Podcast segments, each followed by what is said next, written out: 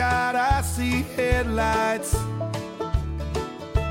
made it down the coast in 17 hours picking me a bouquet。Hello，大家好，您现在收听的是《太阳奶奶小编聊汽车》。今天啊，给大家聊聊旅行车。大家都知道，我是一个特别喜欢旅行车的这么一个人。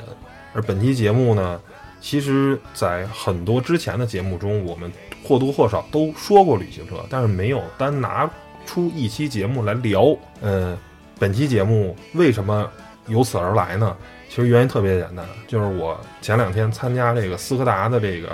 明锐旅行车的上市发布会，参加完了呢，我在回酒店的时候，我静静的一想，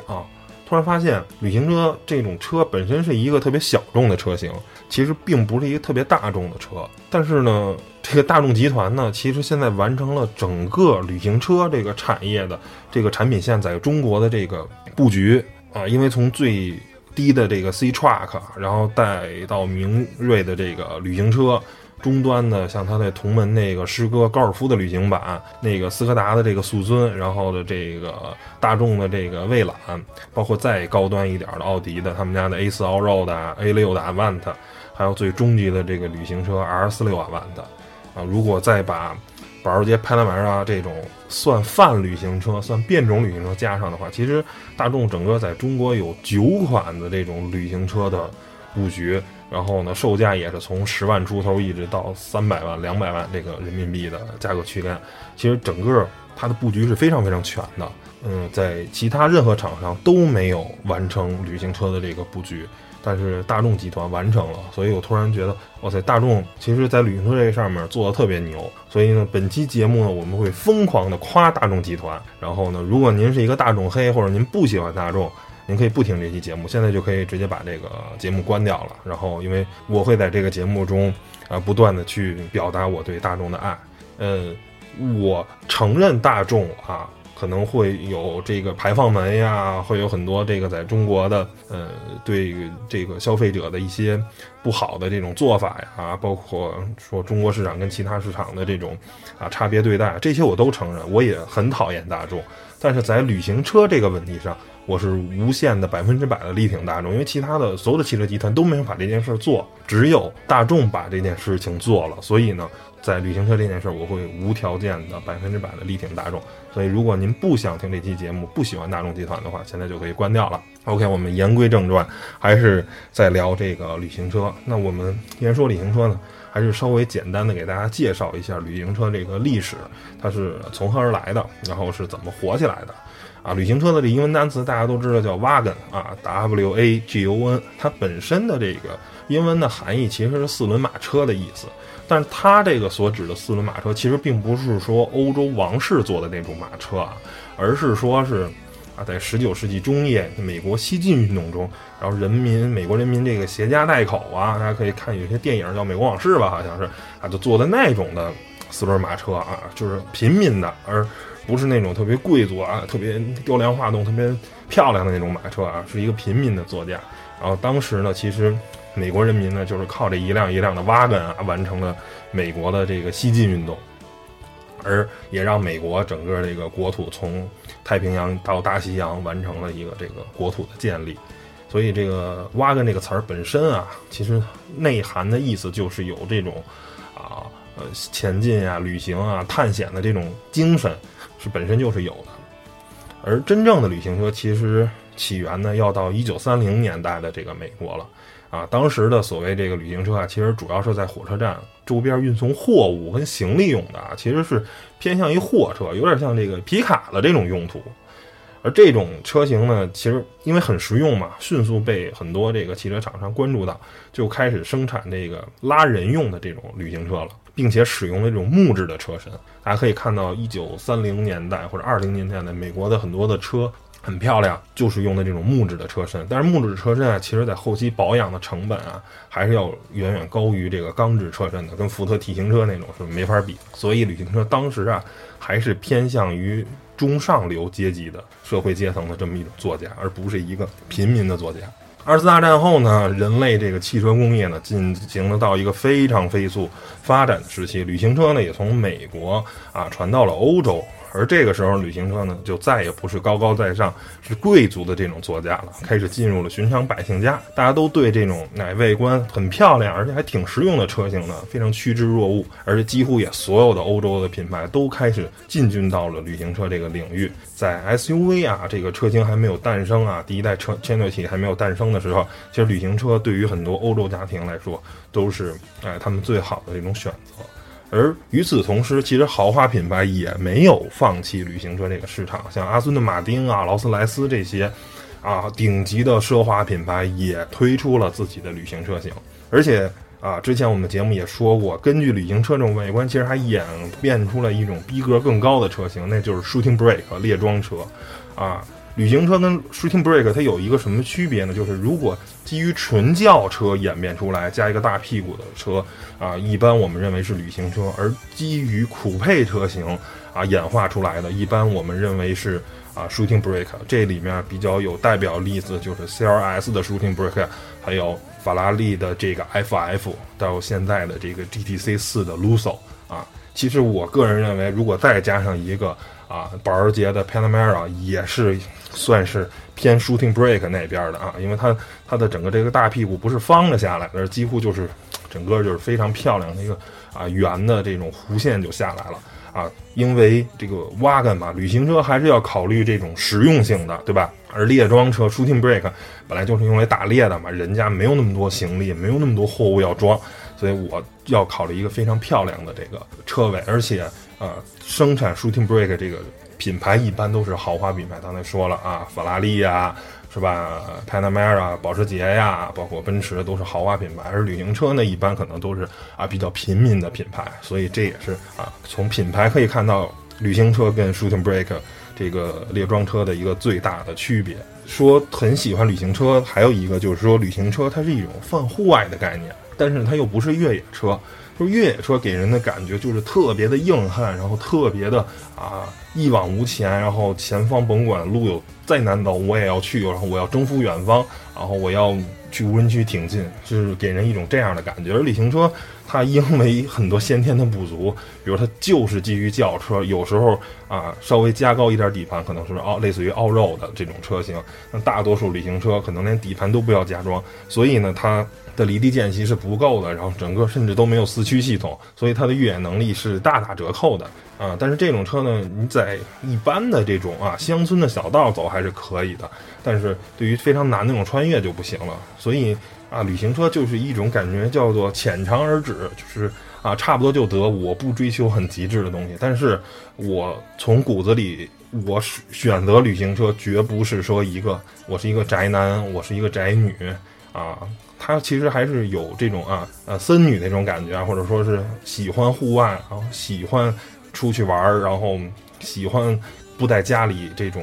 啊无所事事也好，或者说是朝九晚五的那种日子也好，然后是喜欢放飞自己去啊融入大自然的那种感觉，所以这也是我喜欢旅行车。除了它非常漂亮的这个车的造型，然后它的实用性也很好，而且并且有这种泛户外概念。所以造就了我对旅行车的这种喜爱。那咱们下面来说说，其实什么是车适合做旅行车？严格意义上讲，所有的轿车加上大屁股都可以当做旅行车。但是呢，其实我大家去看去发现啊啊，我们这个市面上销售的绝大多数旅行车都是 A 加级的轿车或者 B 级的做的，比如说像高旅啊，这是 A 加级的啊，比如说像这个帕萨特旅行啊，这是 B 级的。然后呢，到 C 级的也有，但是已经很少了。然后，但是其实更小的，比如说 A 零级的，像飞度啊什么的这些车，但是或或者到 D 级的这些车，其实是没有的。为什么？就是太小的车，如果你做成旅行车，其实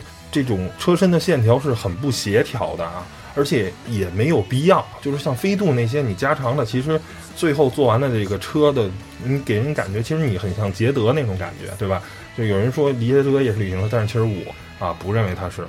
包括你看那个啊，上海大众做的那个朗行啊，那个对吧？那是那那个 Polo 那个旅行，但是其实我觉得那种车身的比例啊，因为它尾部收的太快了，所以你给人家感觉就是一个两厢，呃，有个有个屁股更大一点的两厢车，所以它车身的线条不好看，只有本身 A 加级车身线条已经够舒展了，然后这时候你才能做成旅行那种感觉是很漂亮的啊。B 级车当然是做旅行车是最漂亮的，而且整个市面上啊，B 级车的旅行车也是最多的。嗯，C 级车呢，呃，其实车身尺寸已经有些长了，做成旅行车呢勉勉强强，但是如果加长的话，其实大家可以看啊，比如 A 六的这种旅行都是标轴版的。如果大家想想一个 A 六 L 一个加长版的，如果再长的话，其实好诡异的啊，这这种感觉有点像灵车了，甚至那种感觉。所以我觉得 C 级车的标轴是可以做的，但是加长轴距的你再做旅行车就不好看了。而 D 级车，大家可以看一下宾利的天越。其实宾利天越，嗯，他自己说自己是 SUV，但是其实。以它的车身造型来说啊，它啊并不是一个我们传统意义上的这种像 RV4、CRV 的这种 SUV 的造型，其实它更像介于 SUV 跟旅行车之间的。但是实话实说，我并不认为天越是一辆很漂亮的车，我真的觉得跟天跟宾利他们家本身的像慕尚啊，或者说是啊像欧陆 GT 啊这些本身的啊轿车这种三厢轿车低级车，我觉得没有他们那些好看。它这个造型很。就是旅行车还是应该稍微小巧一点儿，而你做成了这种 SUV 有点傻，有点愣。我，呃，对这个天越的这种外观，我其实并不是很能接受。我并不觉得这是一特别漂亮的车。那咱们总结一下啊，我这么喜欢旅行车啊，肯定有很多很多的理由啊。别人问我你喜欢旅行车为什么呢？其实总结起来啊，大概也就是五条啊。那分别是哪五条呢？咱们一一给大家列一下啊。首先就是说这个颜值高，呃，因为其实旅行车跟 SUV 啊有这种很很多的这种共通性。如果你是不追求这些实用性的这些东西多功能性的话，那你买辆轿车肯定是最漂亮的了。但是如果当你有一辆车，你需要它除了承担上下班代步，还有一些实用性功能，还要去拉一些东西的时候，那这时候呢，那你只有三个选择，一个是旅行车。一个是 SUV，一个是 MPV。那 MPV 是最丑的，这个东西是不用说了。在 SUV 跟旅行车之间呢，那更漂亮的一点的肯定是旅行车，因为它是基于轿车加一个大屁股，然后整个的处理呢更好。还有一个大家都说啊，在汽车界一个叫做一高一低遮百丑，你要不然就把这车做低啊。尽量的低一些，这样呢，你的车的整个这个啊造型啊，侧面的这种体量感，这种整个的这个外观还是相当漂亮的。要么你就做高，比如像改装牧马人啊，或者奔驰的那个啊 G 五百四乘四平方，这都是。要么你就把车做高啊，越高越不嫌高，做四寸六寸那种身高，就怕你是中间中庸。其实大家去看 SUV 啊，外观来说，其实我并不觉得。呃，说是尤其是车侧的线条有多好看啊，都是显得太高了，就是太太平庸了。而旅行车呢，相对来说，基本上跟轿车是一样的这种啊车身高度，一样的底盘的离地间隙。所以呢，啊，如果你再能配上大轮毂的话，那肯定就非常非常好看了。所以这就是我支持旅行车、喜欢旅行车首先的一个原因，就是它长得好看，是吧？颜值是第一生产力，颜值是第一驱动力，尤其是。除了这个啊车车侧的这个线条，车尾呢很多那种啊非常漂亮的这种哎性感的臀部是吧？这也是我欲罢不能啊的一个原因。第二个啊推荐旅行车的理由呢，就是操控性好，也是跟车身的这个啊外形有关。那因为旅行车是基于轿车是吧？它几乎跟轿车的操控性就是一样的。它这辆车的原本的轿车有什么样的操控性？它的旅行车就会有什么样的操控性，而 SUV 呢？因为车的离地间隙高，啊，包括整个配重啊，包括你的啊各种各样的需求啊，反正等等的所有的车身设定，就不会让 SUV 有一个很好的操控性。这个东西就是啊此消彼长的这么一个关系。当你的车太过于实用了，那你的操控性啊什么的等等的这些方面啊都不会太好。所以呢，哎，这就是旅行车。啊，第二个优势，第三个呢，就是啊，空间大。当然，这个空间大其实是相对来说的，肯定会比三厢轿车的空间好。但是呢，跟 SUV 比吧，可能在纵向空间中，SUV 不相上下，有时候甚至能比同级别的 SUV 更好一点点。但是高度来说，其实啊，那是肯定没法比，因为 SUV 的车身高度就在这儿摆着呢，而旅行车。啊，这个车身高度你肯定是不如这个 SUV 的。所以，如果您要是就想回本，就想装一堆动力的话，那肯定旅行车还不是一个特别好的选择，肯定是这个啊，这个 SUV，比如 SUV，你可能啊轻轻松松的啊放个就能把二一个二十八寸的登机箱直接放上去，然后上面还能再放点小的那个书包什么的。但是对于旅行车来说，二十八寸，首先能不能放进去是个事儿。如果即便是勉强放进去的话，再想在二十八寸或者是二十六寸这种特别大的登机箱上再往上放东西的话，那几乎是不太可能了啊。这是车身高度的一个，但是纵向的这个旅行车的空间还是足够的。再下呢，第四点呢，就是说这个油耗低啊，这些东西大家都知道。其实发动机本身同级别的可能是差不多，那这时候油耗取决于什么呢？取决于车身重量啊。那因为 SUV 个儿更大嘛，所以呢，它啊肯肯定比旅行车来说呢，就是车身更重了一些。还有一个呢，就是就是风阻系数，是吧？旅行车刚才说了，因为车身低矮嘛，所以呢，它整个的这个。实际的这种啊风阻系数其实跟轿车是比较接近的，比轿车多也多不出多少来啊，可能一般也就是零点二六啊、零点二九啊或者零点三出头的这种，而 SUV 基本上你可能就零点三五以上了，就是不可能做出一个像 SUV 还有特别好的空气动力型，有一个好的流线型，那这个东西本身跟它就是违背的嘛，因为它的车身造型就取决于，而且 SUV 还希望把车身做得更阳刚一点，看起来更孔武有力一点。啊，比如像这个，呃，这个这个揽胜啊什么的，或者说是像路虎发现什么的。当然啊，现新的这个发现看起来还是圆润多了，但是还是很多的这种 SUV，其实啊，外观还是追求一些更更看起来更凶一点。那这时候啊，它的空气动力学一定不会很好啊，这个东西没有办法。最后一个原因呢，其实就是你内心的。啊，这种小的这种鬼鬼祟祟的东西在在作祟了啊，就是因为旅行车的保有量低，啊，在最起码在中国吧，旅行车是一个小众车型，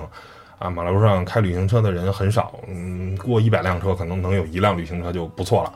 啊，保有量低呢，你开起来路上呢，哎，大家就觉得你这车看起来还挺有逼格的，看起来还挺帅的，但是呢，有逼格这东西一般都是需要多花钱，比如你现在开阿尔法罗密欧。上马路那绝对有逼格，是吧？开一个朱丽叶，那绝对比宝马三系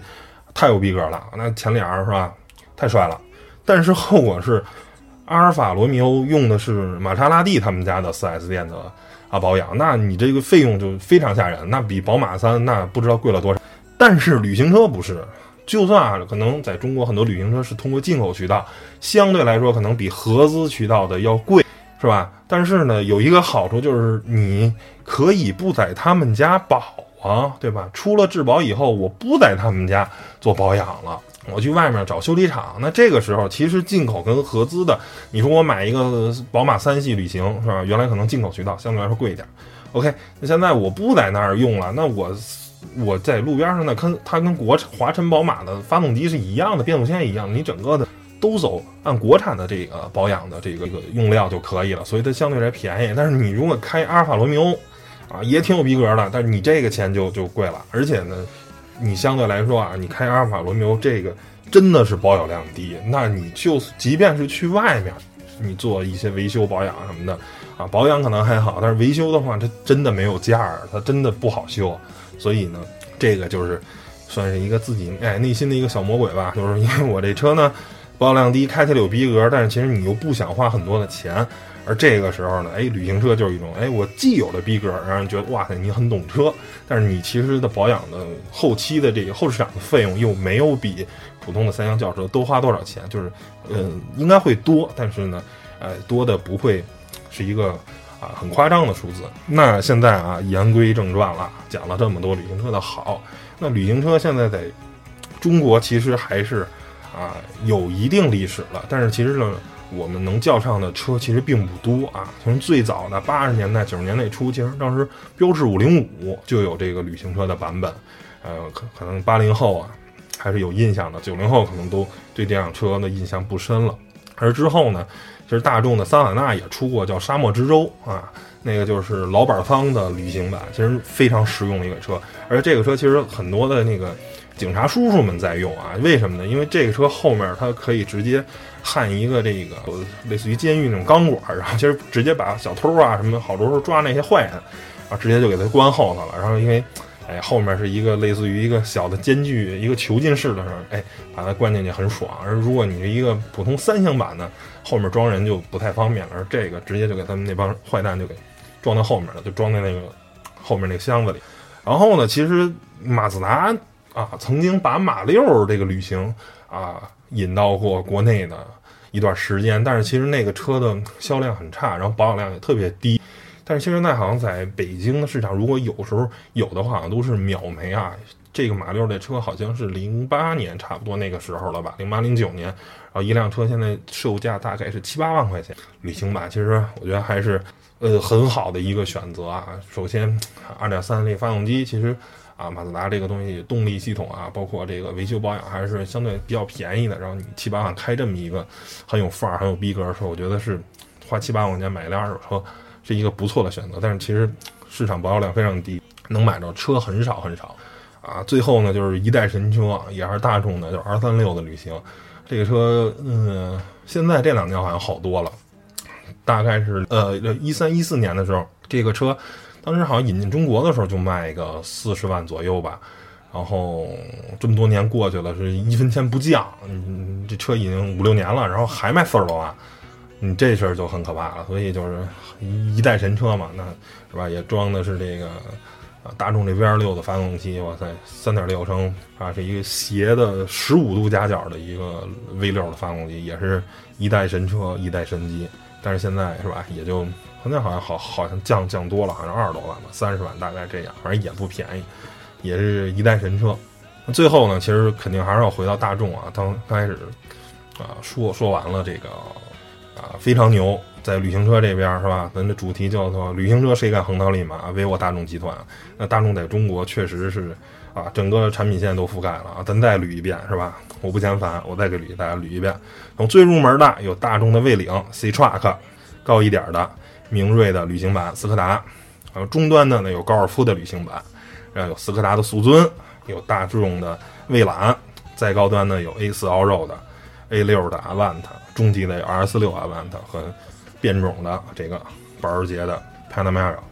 九款车型是吧？十几万的，哎，十万出头的，十几万的，二十多万的，三十多万的，四十多万的，五十多万的，是不是？一百五十万到两百万的，还还两百大几的全有，就是没有任何一家厂商在中国布局了这么多的旅行车，真的唯我大众集团。这个奔驰就是 C 跟 E，当然它也没有别的旅行车啊，它它想引引别的它也没有啊，宝马啊这三系，然后这五系这个旅行现在也没有了，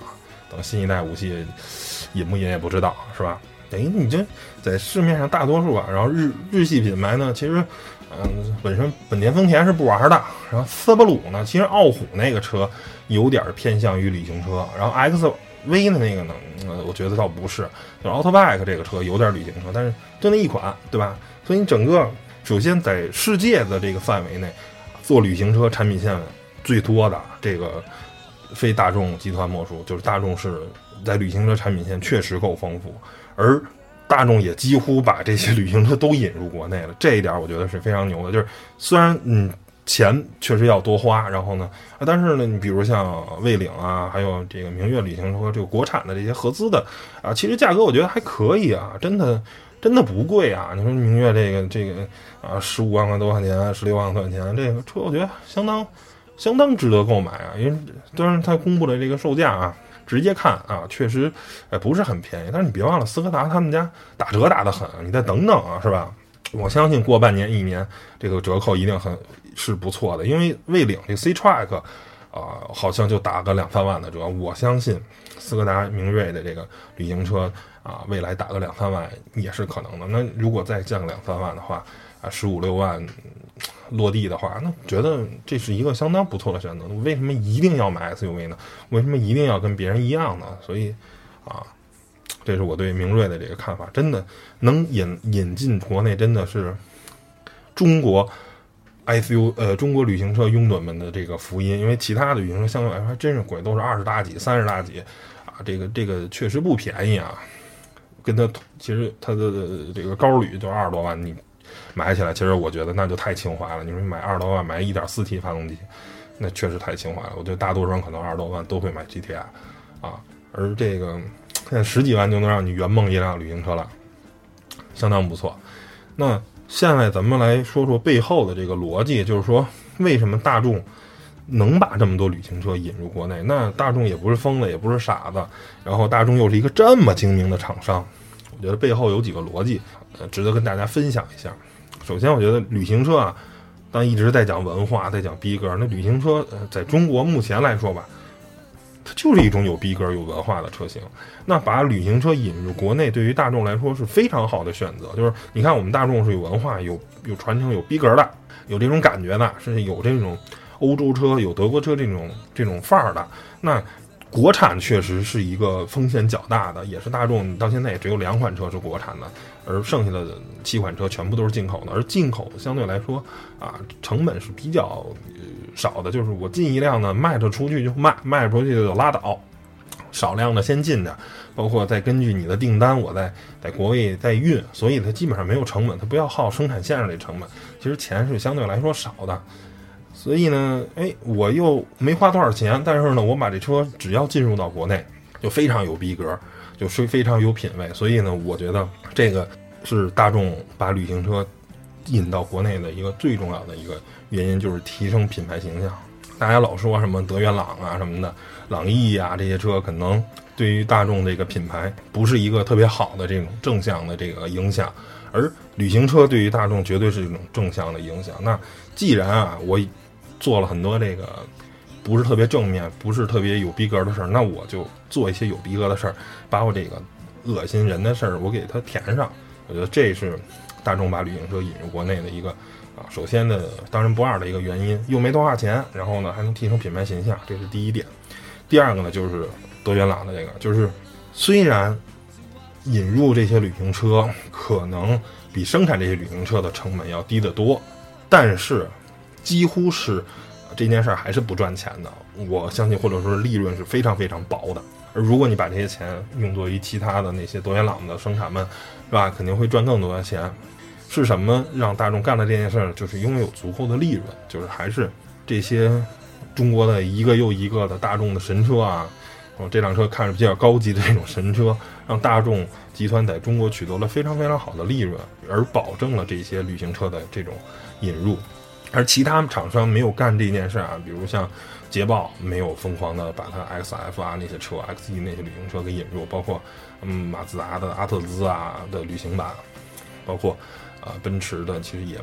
没有疯狂的把这些旅行车引到国内，它包括它的这个一六三 AMG 也没有引入。的最大原因，其实我觉得就是因为这些厂商在中国的赚钱，但是没有像大众取得这么丰厚的利润。就是大众是我赚了十个亿，我干一个五千万赔钱的买卖，我 OK。而其他的这些厂商可能只赚了五个亿，那我还想赚十个亿呢，我先赚了十个亿再说。而不像大众已经早早的赚够十个亿了，然后，哎，我拿出百分之五，拿出五千万，哎，来干这件事儿。当然，这个数字可能不准确啊，只是举个例子。还有一个背后的逻辑，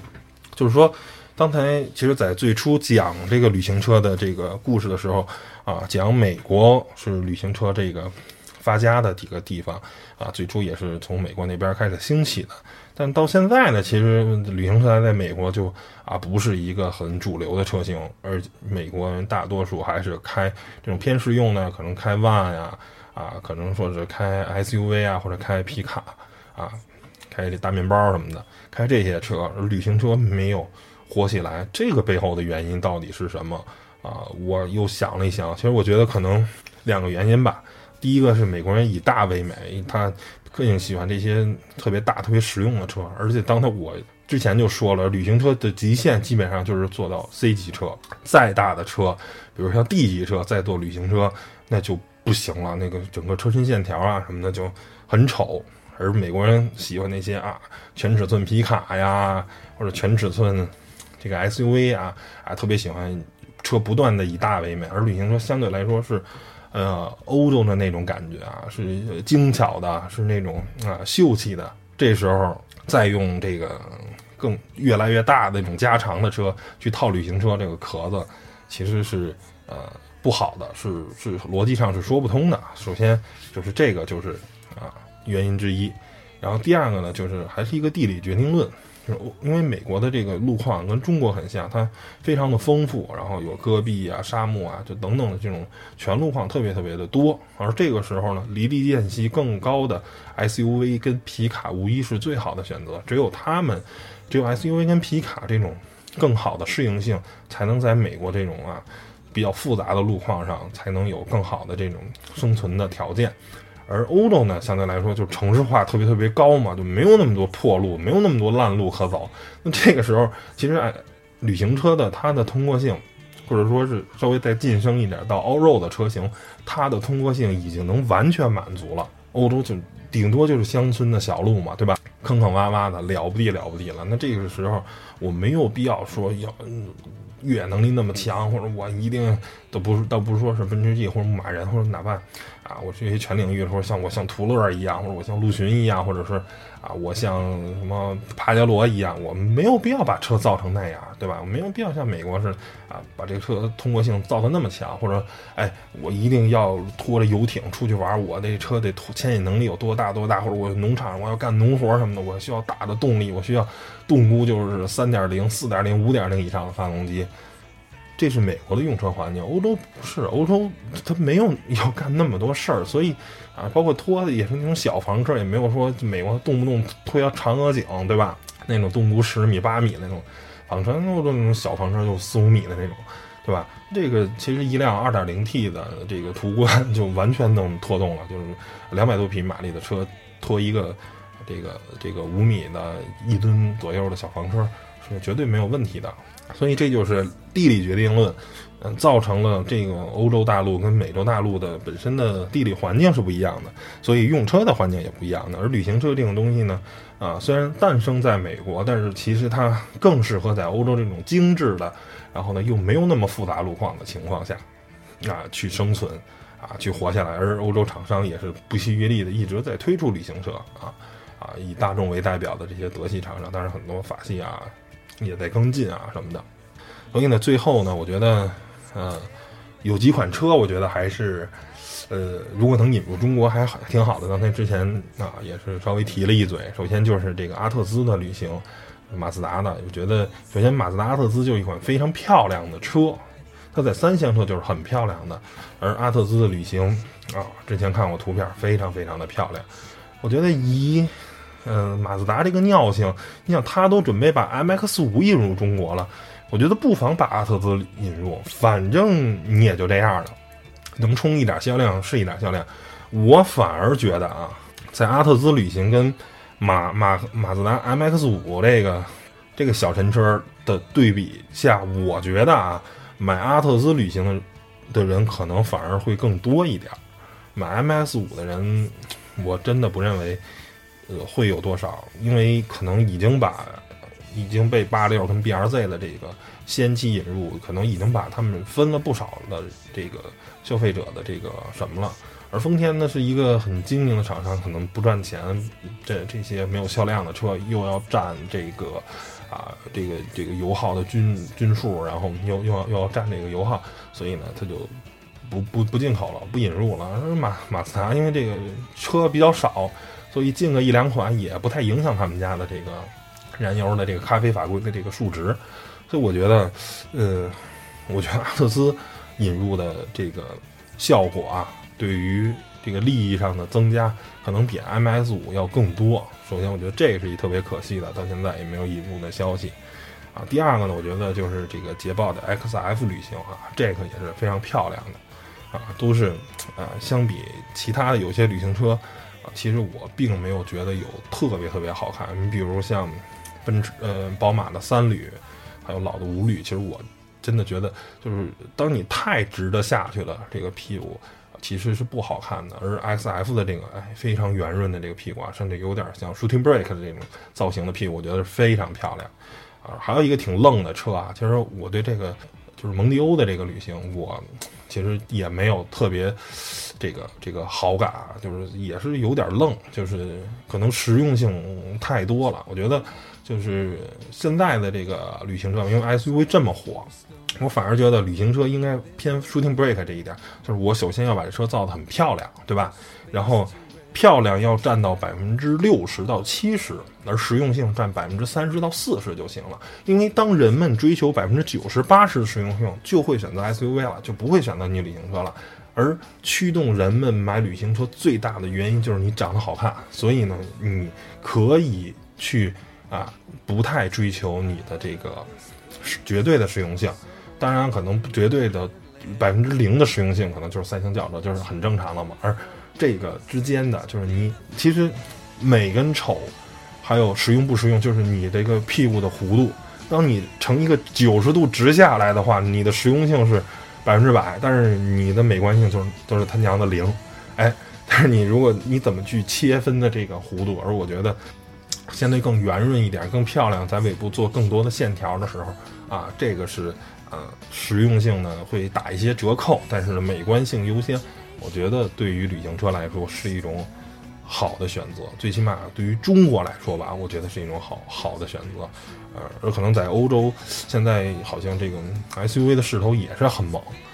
嗯，对于旅行车的这种消费的诉求，我觉得可能也没有原来那么大了。所以我觉得可能各大厂商应该有一种变化吧，就是把旅行车做得更漂亮一点，实用性稍微降一点，是吧？或者说在尽可能。满足这个实用性的条件下，做这个美观的最大化，啊，这我觉得是对于旅行车来说是一个更好的选择吧，啊，也希望可能有更多的人啊，别老说动嘴是吧？我喜欢旅行车，然后啊，但是呢，您现在啊，贵的咱买不起，C Truck 跟这个呃这个斯柯达的这个明锐的这个旅行车。是吧？这俩十几万的，如果您能支持一下，可能中国以后会有越来越多的旅行车引入到国内，你也能买到更来越来越多的旅行车，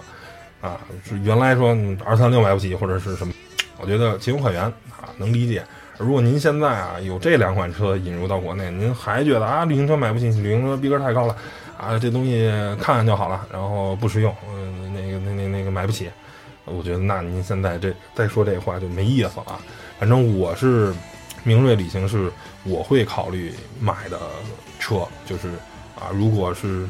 各方面条件都允许的话，因为本本身现在号被占上了，你这个买不当然买不了。但是如果以后这个有需要的话，这是我会考虑的。当然，可能未来还会有更多的车国产，那肯定是太太太好了。而如果没有的话，我。会是考虑这个明锐的旅行，然后稍微再简单说一下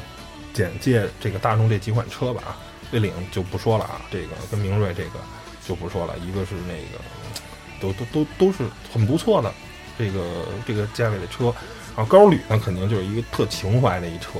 然后这个呢就反正你要是喜欢高尔夫又喜欢旅行那没得说，但是呢。其实我都不是特别推荐，因为确实这个价格太贵了，呃，实在是二十多万这个价格，情怀情情怀的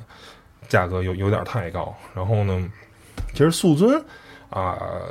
之前有有有有机会接触过一次，其实啊，也是一个开起来相当给力的这么一个车，然后整个驾驶啊什么的也都不错，然后呢也很精致，但是价格呢也稍微有点贵啊。而且斯柯达这个品牌嘛，啊，这个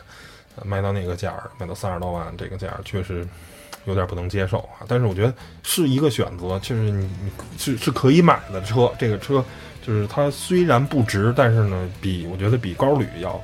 更有性价比一些。然后蔚蔚揽呢就不说了，这个是吧？确实确实，你你你三十多万，然后你你买不了三系，然后嗯嗯，对吧？你。这个是几乎是一个三十多万，除了速尊以外唯一的一个选择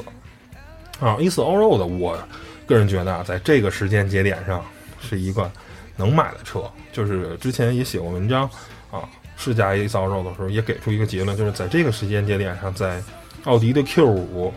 嗯，当然现在再引进的 Q 五可能是 Q 五 L 加长版的，呃，它没有引入中国的时间。那，你现在买 Q 五呢？这个价格其实俩车是差不太多的，尤其是这个 A 四 Allroad 用的是第三代的 EA88 嘛，然后呢又是一高动力版本的，原厂有250匹马力以上的动力，其实开起来相当够力的。然后呢，整个的内饰也是最新的奥迪这个内饰，所以我个人啊更倾向于在这两个车之间，你买 A4 All Road 会贵一些，但是。我觉得这个是值得的，因为奥迪这个车这个品牌，你就是买新不买旧，你知道吗？奥迪车就尽最大可能是买奥迪最新的车，因为奥迪不是一个很讲究逼格、很讲究这种历史传承啊，跟那种老车的 feel 的那种感觉，那个是奔驰该干的事儿。奥迪就是各种新科技往上堆，那你不买奥迪的新科技，你买一个现在你再进 Q 五的这个内饰，其实你感觉啊，基本上是五年前或者是八年前的设计了。现在的车已经不这么设计内饰了，所以整个的精致感、整个的那种高级感的营造是不够的，所以我推荐是买 A4 Allroad 再跟 Q5 的选择。然后 A6 Avant 是吧？这个就是 A6 一直就是 A6L、A6R，然后也没什么车。然后呢，对了，A6 也有 Allroad 啊。然后这个，但是呢，我觉得，嗯，就是甭管是 Allroad 还是 Avant，现在这个时间节点，我啊个人都不是。呃，特别推荐的买，因为这个就还是嘛，奥迪是买新不买旧嘛，然后这个还是等等新的吧。如果呃下一代的这个可以考虑，然后这一代的话，